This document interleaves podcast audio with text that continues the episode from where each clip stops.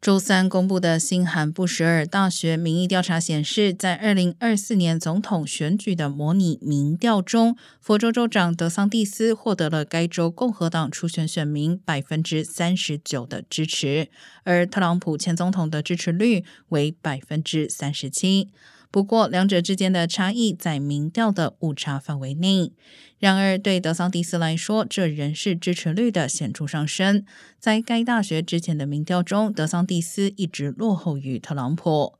前副总统彭斯在该民调中获得百分之九的支持率，而前驻联合国大使黑利获得百分之六的支持率。前国务卿蓬佩奥、南达科他州长诺姆和共和党国会参议员克鲁兹各获得百分之一的支持率。